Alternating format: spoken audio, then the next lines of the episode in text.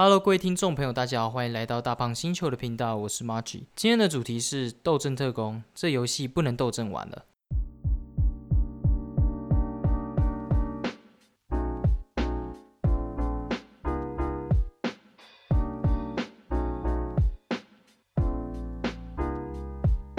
Hello，我是 Margie，不知道大家最近过得怎样？那在开始之前，我觉得我可以先讲一下，就是我在最近有看到一个蛮有趣的一个消息吧。就是在国外有一个人，然后在网络上查 Josh，也就是自己的名字的时候，发现有很多 Josh，然后就把很多那些 Josh 拉进了聊天室里面，然后举办一场争夺 Josh 这个名字的大赛。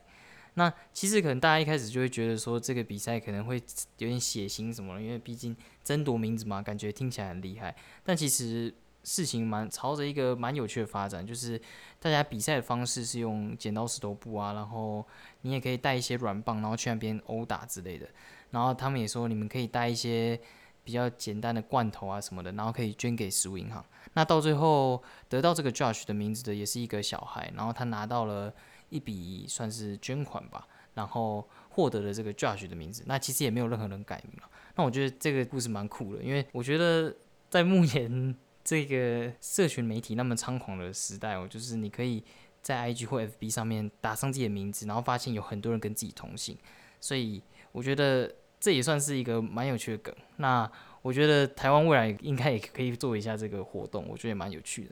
那我在上集就讲了《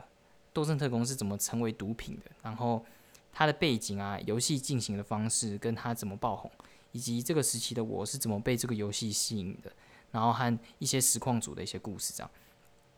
那这一集我们就要深入探讨为什么他在台湾会变得不红。因为我会说变得不红，而不是过气的原因，是因为他在一开始就拿下非常高的人数、非常高的预售量。所以我觉得他目前看起来比较落魄的原因，只是因为他一开始太厉害了，所以那个对比起来，他现在就变得很落魄。这样。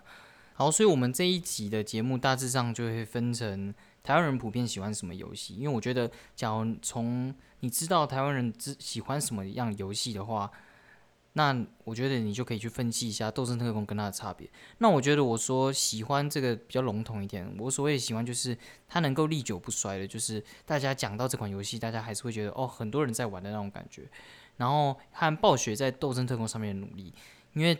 他一定是有所努力嘛。他假如是完全没有努力。那它导致它现在看起来有点落魄，那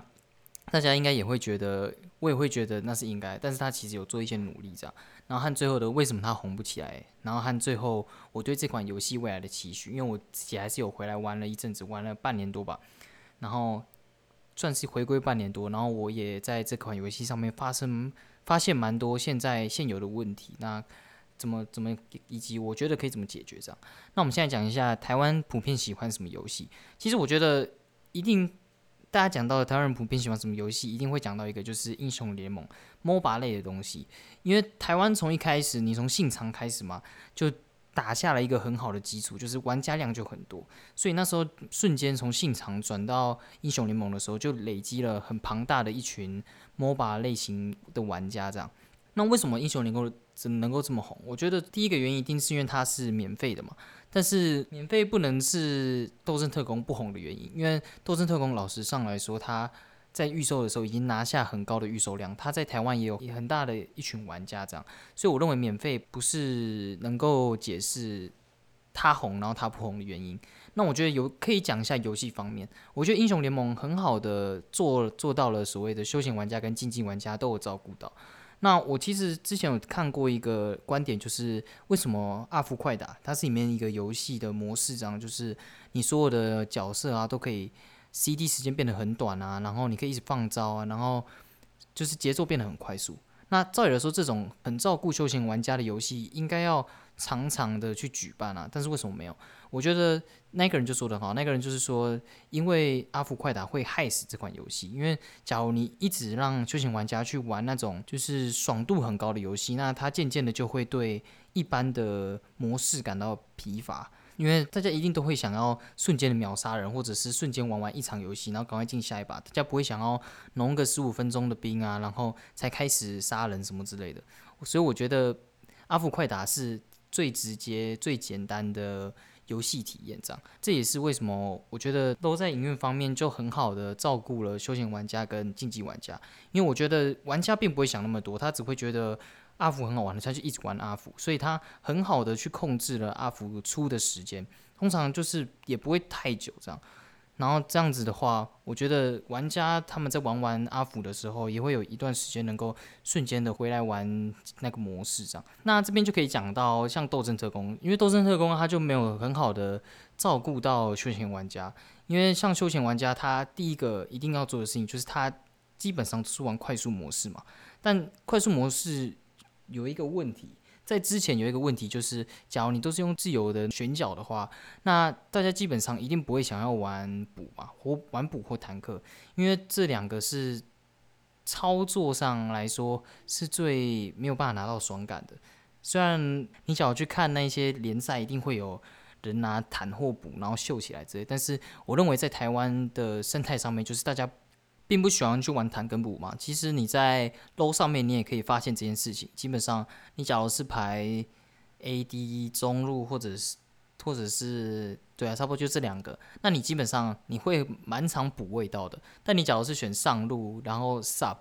jungle 这种，就是可能会被大家责怪的那种角色的话，你反而是很容易排到位置的。所以我觉得这也可以很好的看出为什么当时。大家都会一定会说，你在快速里面都遇不到有人愿意玩补、愿意玩坦。那我觉得还有另一个原因，是因为在一开始的快速对战，它没有办法去累积奖励这种东西。一开始就像 low 好了，你就算是用一般的模式，然后去胜利，你还是有办法拿到所谓的首胜奖励这样。那但是一开始的 Overwatch 它是没有这种东西的，它是没有办法透过你去玩快速对战来获得你想要的那个。战利品这样，还有一个原因就是因为你，你像是推车图好了，推车图这种东西，它在竞技模式上面，它应该是要一攻一守，然后打延长赛之类的。但是在斗争特工的快速模式里面，它只有守或防，诶，守或它只有守或攻，所以基本上你拿到手，那你的优势就很大，因为基本上你守的时间也长嘛，所以那你就很简单的能够拿到优势。假如你选的好的话，所以我觉得这种种的迹象就可以看出快速模式会变得很像是否放的感觉。你不用选坦或补之类的，你只要自己玩的爽、玩的开心就好，进去戳别人一把之类的。但是其实我觉得这样子就非常容易导致游戏体验会下降，因为大家会愿意去玩 low 的 N N G 场好了，有一大部分也是因为大家基本上那个观念都是很好的，就是大家都会自己去选 jungle，自己去玩补，大家会补位。然后再加上大家也会觉得拿到这个奖励蛮重要，就大家会想要赢了。但是你会看到后面的斗争特工都会觉得，大家的游戏体验开始变差的时候，大家不愿意去为团队的胜利去做奉献的时候，那整体的游戏体验就会变得越来越差。好，那其实我觉得，假如这款游戏是一般的游戏的话，那其实我觉得算是没有什么问题，因为大家可能在玩快速的时候，游戏体验差。那他可能会衍生出其他的玩法，或者是他们其实进去不会想要赢，可能会有这种心态。但是其实根本上的问题来说，是因为《斗争特工》它是要想把自己打造成一款竞技类型的游戏，就是可能每一场的 meta 或什么都是非常重要，就是它是很推崇竞技的一款游戏。所以你假如让一般的休闲玩家都没有办法去享受到胜利，或者是有很好的游戏体验的话，那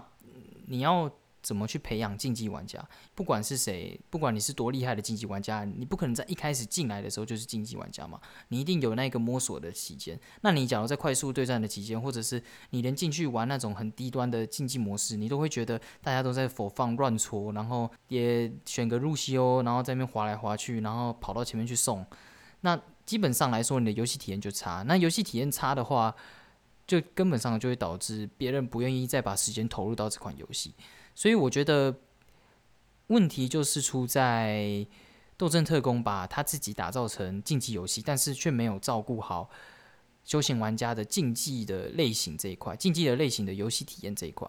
所以这是我觉得第一个问题啊，就是跟英雄联盟产生的一个差别这样。然后在这边还可以讲另外一件事情，就是英雄联盟，假如你在玩一般对战的时候，你中离或者是你跳出游戏，基本上还是会有所谓的惩罚。但是你在快速对战，斗争那种快速对战里面，你是不会有这种惩罚的。就是你跳出对战，然后他就会马上试着想要补一个人进来。但是我觉得这种就也变得很白痴，因为你竟然是推崇竞技的一个游戏，那你应该就要知道，斗争特工是很吃所谓的节奏的。就是你进来的话，你假如你原本的能量可能是在八十趴或七十趴之类的，那这个人走了，他也不是拿到一个八十趴、七十趴的角色，他可能就得选一只新的角色，然后去重新集他的大绝的能量，就是这样子一来一往的情况下，就会导致整体的队伍的节奏被拖往后面，因为基本上你少一个人只能往后拉嘛，除非对面也有一个人在耍废挂机，所以我觉得这个现象就会导致所有的休闲玩家认为。他在一般对战里面，快速对战里面，他不用去获以获得胜利为目标，他没有办法获得很好的游戏体验。就算有一些人是真的想要获得胜利的，但是大家根本上来说就会会被这些人带着走，因为到最后没有办法获得游戏体验的是多数嘛。那真的想要去获得游戏体验的玩家，反而会被这些人所拖累。好，所以我我上面所讲的就是，我认为休闲玩家跟竞技玩家对于一款游戏的重要性，尤其是你是竞技类型的游戏这样。那接下来我要讲一下，就是台湾的电子竞技方面，其实一开始的 Overwatch 上面它是有竞技，就是电子竞技的，就是在台湾可能会有 OC 啊或 OPC 联赛，然后那个时候还有中大 Bacon Jack 他们的闪电狼啊，然后跟 AHQ 也有办，但到最后就一个一个下去了。那我觉得很大的一个根本上原因是因为市场，然后再加上我觉得起来的太快了，就是电子竞技它没有一个所谓的萌发的时期。因为虽然你的玩家基数很多，但是它并没有一个很完整的联赛系统，就是没有很好的。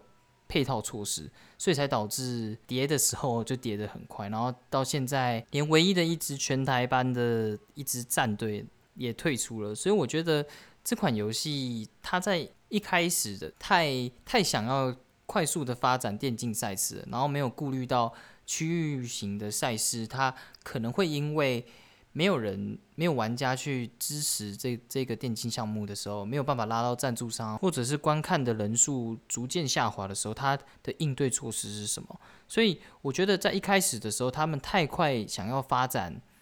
电竞赛事了，所以才会导致这样的问题。那这部分其实还有一个问题，是因为斗争特工它是不会允许你去私自去办比赛的，就是你可能。达到一定的名额，或者是达到奖金达到一定的水准，你就得要跟斗争特工去申办，你才有办法去办一场比赛。那我觉得斗争特工在这上面的顾虑，我觉得是可以接受，因为在目前看来，你去看 O W League 的比赛，你都可以看到他们的选手的素质都很好，就是你不会看到很很差劲的比赛，也不是说很差劲的比赛，就是你不会看到实力很悬殊的比赛，就是大家都有。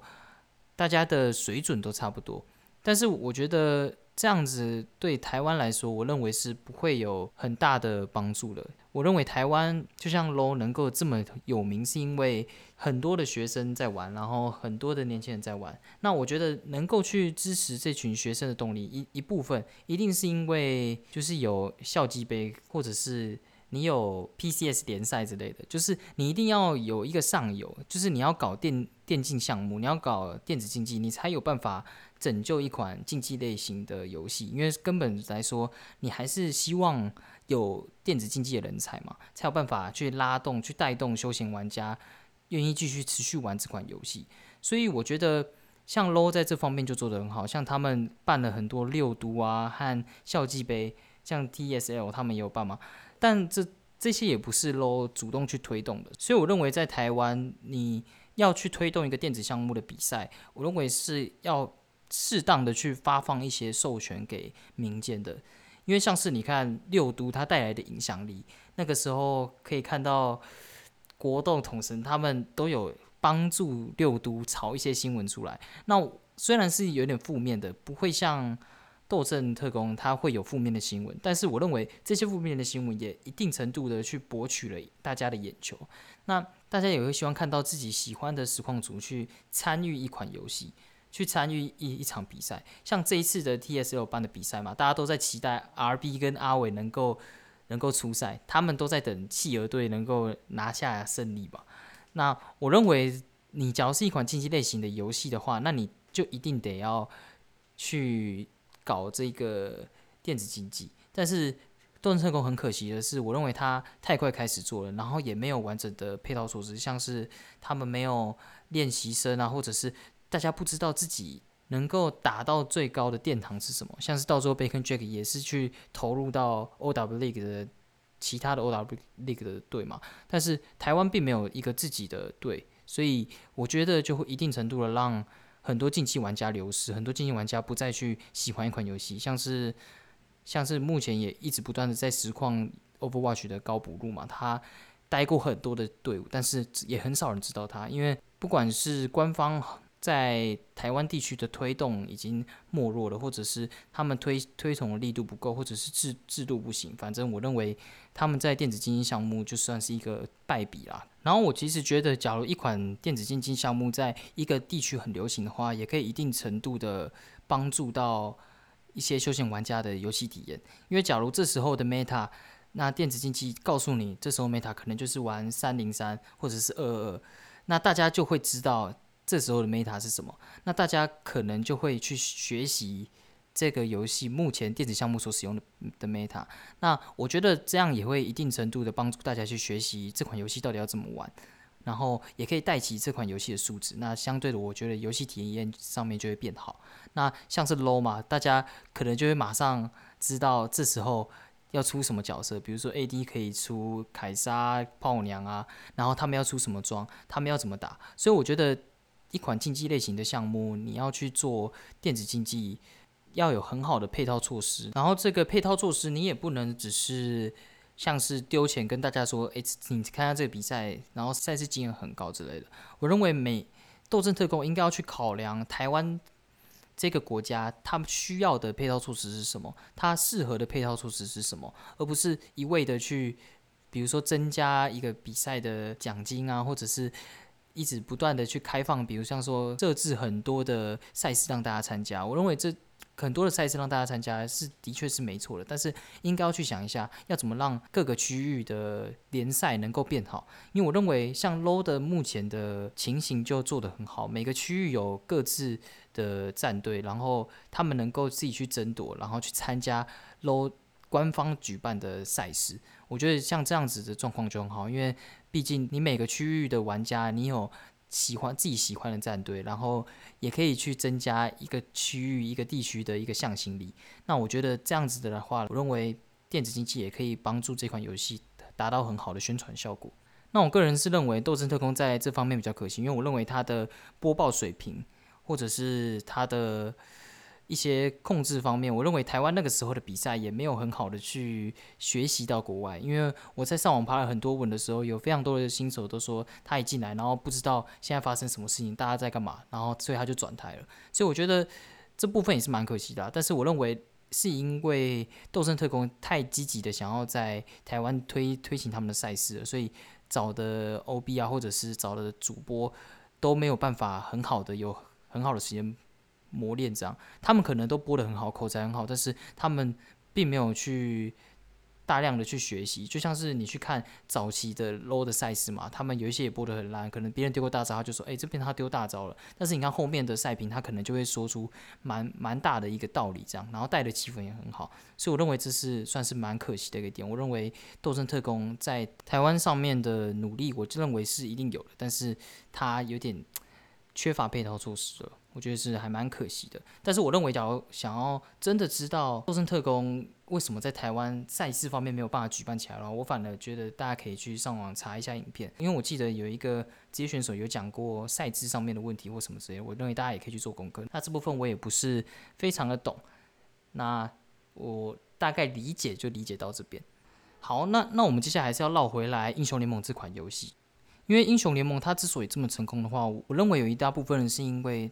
它有很多的休闲玩家可以去扶持竞技玩家。那很多的休闲玩家也可以在这段过程之中变成竞技玩家。那我认为英雄联盟就告诉大家一件事情，就是不管是上游的竞技玩家，或者是下游的休闲玩家，都是非常重要的。因为你只要去看英雄联盟，很多人也都只玩 ARAM，但是他们还是会每天都开起来玩一场，或者是跟大家愿意玩这款游戏。那问题点是在于什么？我认为就是休闲玩家的游戏体验做得很好，他可以在这个游戏上面找到成就感。那很多时候在斗争特工。它开始落幕的时候，大家就是没有办法找到那个游戏很好的体验。一开始的那个体验没了，所以他们才会渐渐的对这款游戏感到陌生，所以他们才会失去。所以我认为，第一一款游戏你还是得着重在休闲玩家上。这也就是我刚才可以延伸出来的议题，那就是为什么他们不频繁出阿福快打？那斗争特工有在这上面做努力吗？他是有的。那所以可以知道，台湾人就是喜欢打英雄联盟嘛，那就可以比比较一下，斗争特工游戏本身有比英雄联盟差吗？其实是没有的，因为你看画质非常的好，然后它游戏也没有什么 bug，因为归功于很大的公司嘛，和他们很愿意。去修整这个 bug，而且我觉得它有一个很厉害的地方，就是它在设计游戏上面，你可以分得清楚二楼、一楼，或者是左边、右边都可以分得很清楚，所以他们游戏 bug 是非常的少的。然后它的伺服器也非常稳定，然后它的游戏内容也做得很好，它的搭配啊，或者是你在阵容上的搭配，你每一张图都要改变你的阵容，它可可玩性很高。所以你去比较这个游戏内容的时候，你就会发现其实。斗争特工的游戏内容很好，它在设计类型上面的独特性是很高的，所以它还是有它的可看性。那接下来我可以讲一下台湾暴雪在赛事上面做过什么努努力，然后跟 Low 相比，这样暴雪一开始就认为斗争特工它没有要特意针对电子竞技开发，因为《星际争霸二》在电竞方面虽然取得了成功，但是他们发现，在游戏寿命早期过早。过度的投入电竞会很危险。他们虽然这样说，但是还是后期还是都是针对竞竞技在做调整。比如说 B 级很强，修改 B 级。那其实我觉得这样子做调整会导致一个问题，就是很多的休闲玩家他们根本没有很频繁的在打竞技或者是参与竞技，但是他们却发现自己的 main 角被砍了，就会觉得游戏体验又变差了。所以我觉得这一个也是一个会让休闲玩家流失的一个原因啊。那我们接下接下来就要讲暴雪在斗争特工上的努力。其实我觉得这这个比较偏重在赛事上面吧，因为虽然它上面这样子讲，它还是在二零一六年六月的时候就宣布要在八月份举办第一次的国际比赛，那所以是非常非常早。然后在六月份的时候开始进行区域资格赛啊，然后到最后演变成线上资格赛。那他们的总奖金是三十万美金。然后十一月的时候，暴雪主办了自己的斗争特工世界杯，然后用户可以投票选出团队，然后代表国家或地区参赛，然后决赛到最后是在暴雪嘉年华期间举行。那二零一七年底，暴雪就发布了二零一八的斗争特工职业之路，然后就可以由斗争特工公开赛到斗争特工职业竞技赛到斗争特工职业电竞联赛的三级晋升道路。这就是所谓的可能就像是二军三军啦，就是你可以这样子一路打上来，然后他还到最后也签了像是很多你的选手可以同时参与两个联赛，就是有很多的规章这样。所以斗争特工他的确验证了他说的，就是在游戏寿命早期就很早投入的话会带来危险，所以他的确定定出了一个很漂亮、很完美的一个赛事的规章跟赛事的一个制度，但是。在台湾却没有办法达到这个效果，因为我认为是因为市场太小，然后大家更愿意去看 low 的比赛，因为 low 的玩家已经在台湾生根很久了嘛，low 的电子竞技的项目在台湾已经办了很久，更稳定，所以当斗争特工投入到竞技联赛的时候，他们会发现一件事情，就是大家反而。在前期的时候，当然会愿意去观看这些比赛。你假如在 YouTube 上面，还是可以看到他们拿到非常好的一个观看次数。但是到后期的时候，当大家体验开始差的时候，就会觉得一件事情就是：那我都不玩这款游戏，为什么还要看这个游戏的比赛？然后再加上一件事情，就是台湾的战队会发现越来越少人玩，那当然就没有人才能够去补足战队的的缺口嘛。那战队也会发现事情，就是台湾的玩家变少了，那赞助商渐渐渐也不会去赞助这个项目，所以就会导致整个战队就会瞬间的往下没落。那我们就讲完了上述的这些原因，那我们就要回来到游戏为什么会红不起来。其实我刚才就讲过了，游戏本身没有问题，甚至是我认为在射击游戏上面很好，就是它的 bug 啊那些都完全没有问题。那它为什么会红不起来？我觉得根本上的问题是在游戏模式。我刚才所讲的 low，其实也有很多人在搓，但是为什么大家还是愿意回去玩？我认为根本上的原因还是，我认为台湾人都有一个特性，就是虽然表面上嘴炮，但是大家还是希望能够赢的。然后再加上 low 是有很严重的惩罚。就是你假如疯狂的送头啊，或者是挂机之类的，它还是会有惩罚，虽然没有办法到严重啊，但其实你假如去看的话，斗阵是对这方面的惩罚，你不会那么严重的，因为毕竟是一个射击游戏嘛，你要怎么从一直死亡来发现一个人是不是在累？那其实我觉得像团队型的游戏，像斗争特工，你就会发现一件事情，就是假如真的有人在搓，或者是有人真的在耍废的时候，你并不会去能够注意到他，或者是。大家一定玩游戏都是这样的嘛，就是会放大别人的错误，然后缩小自己的错误嘛。所以很多时候，我认为也有可能是那些玩家在雷，但是他们会怪到别人身上。那久而久之，这个问题点就会跟我上述的所说的，就会逐渐的相得益彰，然后互相加重彼此的那个影响，像是。别人在这款游戏游戏体验差，他就会觉得好，那我反正对胜利不重要嘛，所以他就去戳别人，然后又会发现让大家觉得，哎，可能不是我在戳，可能是别人在戳，然后就开始会有一些嘴炮的一些事情发生，然后大家的游戏体验就会变得很差。所以我认为根本上的原因就是游戏体验，游戏体验真的很重要。像是没有跳离惩罚这些，我认为都蛮蛮是前期可以修改的。然后像前期。没有选位置嘛，然后就会发生那种事情，就是没有坦克或者是没有辅助，然后大家还是一直打一直送头，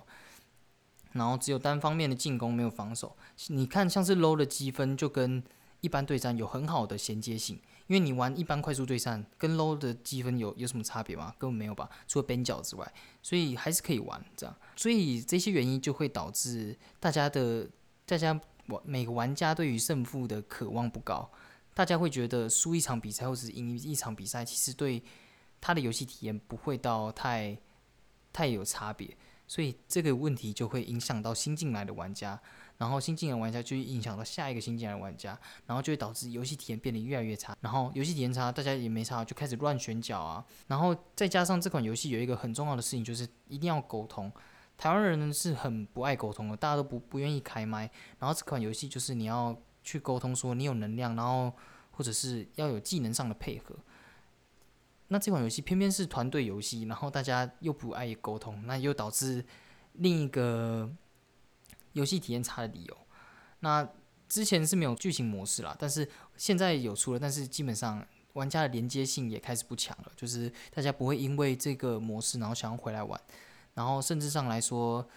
暴雪嘉年华也公布了嘛，接下来不会对剧情模式做任何的修改或者是更新。那我觉得，假如在前面就出这种东西的话，我觉得会增加玩家对一款游戏的忠诚度吧。就是应该还是会有那种单机类型向的游戏玩家，就是他们还是有他们可以玩的东西嘛。可能一般模式打累了，游戏体验差，就还是有一个避风口这样，然后也可以拿拿一些奖励。所以我觉得在前面角度出的话，我觉得会改善蛮多问题的。就也可以让这些人有事做，这样，所以我觉得目前来说还是要想想看如何改善休闲玩家的游戏体验。那像前期没有暴雪工作坊，现在有嘛？就是有那些钓鱼模式啊什么的，很多好玩的。那我觉得这这一部分就是暴雪可以去想想看，要不要去针对这些休闲玩家做更多的权利，或者是直接移植这些模式上面，然后让休闲玩家。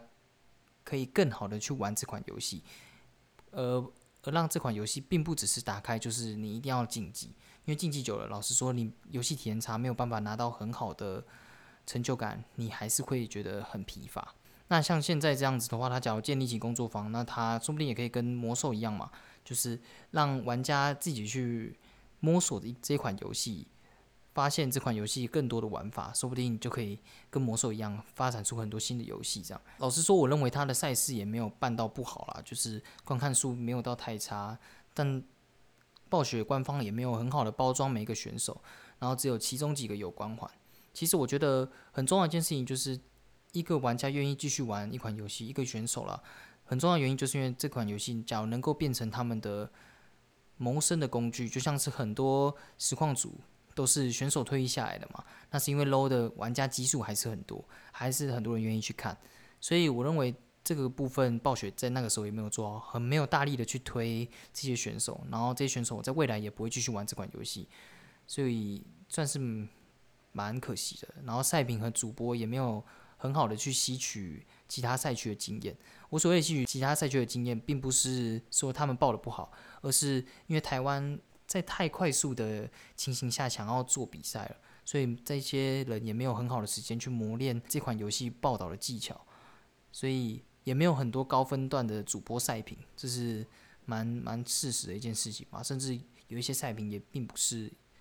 专门玩 Overwatch 的，然后 OB 也没有很好的带到每个镜头应该有的东西。那我觉得这部分也是暴雪在台湾办比赛蛮可惜的几个点。但是他的比赛算是有努力过了。那最后我就要讲一下对游戏未来的期许，因为我回来玩了一段时间嘛，那我也对这方面有蛮多想法的。那我觉得最重要一点就是我刚才说的改善游戏体验，休闲玩家方面。那 所我所谓的改善游戏体验是指，我认为应该要让大家正视到这款游戏，一般一般游戏你也可以体验到类似于竞技方面的模式这样。就可能就像我说的嘛，推车图就可能你要一攻一守，像这种感觉，然后可以加大就是你可能跳离游戏的惩罚，或者是挂机啊，或者是有辱骂等的嫌疑的这种。那我觉得，假如这些事情都做到的话，我觉得很大部分会改善游戏体验啦。那我觉得重点还是休闲玩家比较重要。那到底要怎么让休闲玩家能够回流这件事情，我觉得是斗争特工需要去想的，可能。需要找实况组去推动这款游戏啊，或者是要有一些相关的配套措施，比如说办一场休闲类型的比赛啊，像是六都那种的。我觉得让一些以前蛮知名、有玩过斗阵的一些直播主能够回来去参加这场比赛，我觉得也可以引起蛮大的一波风潮啦。所以我觉得这部分也是可以去去想想看的。那我觉得，因为玩家很少，一方面也会造成游戏体验变差。原因就是因为我目前就遇到一个问题，就是当台湾的人很少人玩的时候，你基本上都会排到韩国的聘。那韩国的聘太高，你基本上也没有办法玩麦卡利那种了，你就只能玩小美喷喷东西啊，然后耍耍飞，半张射一射。那久了，我就也会觉得很无，也蛮麻烦的。因为你基本上一把，你连用那个快速券，你基本上都要排到二十分钟。那我为什么还要玩这款游戏？都等那么久？我玩游戏当然就是要马上玩嘛，所以这部分也是蛮严重的问题啊。但这是玩家不足导致的，所以我觉得先以改善游戏环境为主，培养出长期的休闲玩家后，再开始推动职业联赛。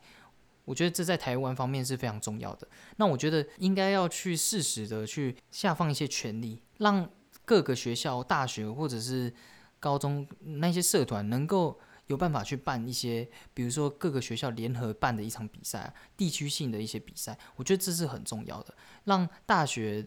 让这些学生玩家知道玩这款游戏是有他的社群在的，是可以交到朋友的，或者是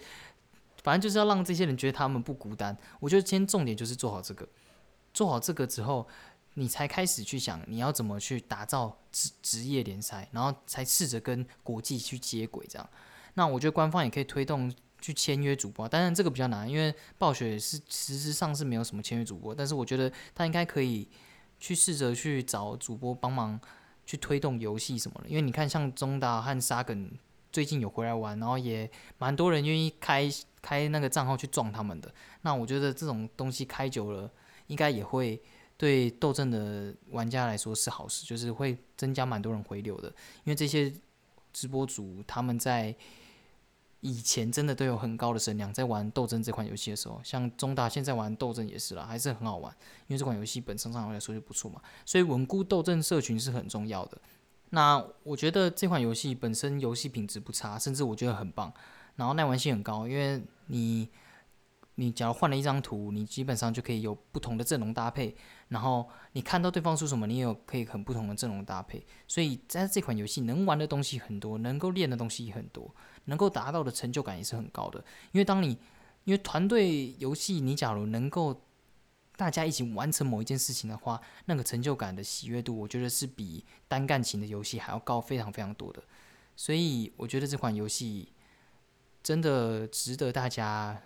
继续玩。那到底这款游戏未来发展会会会怎样呢？会不会到时候是要排到三十分钟，或者是台湾到时候根本不会有人知道《斗争特工》呢？那我希望《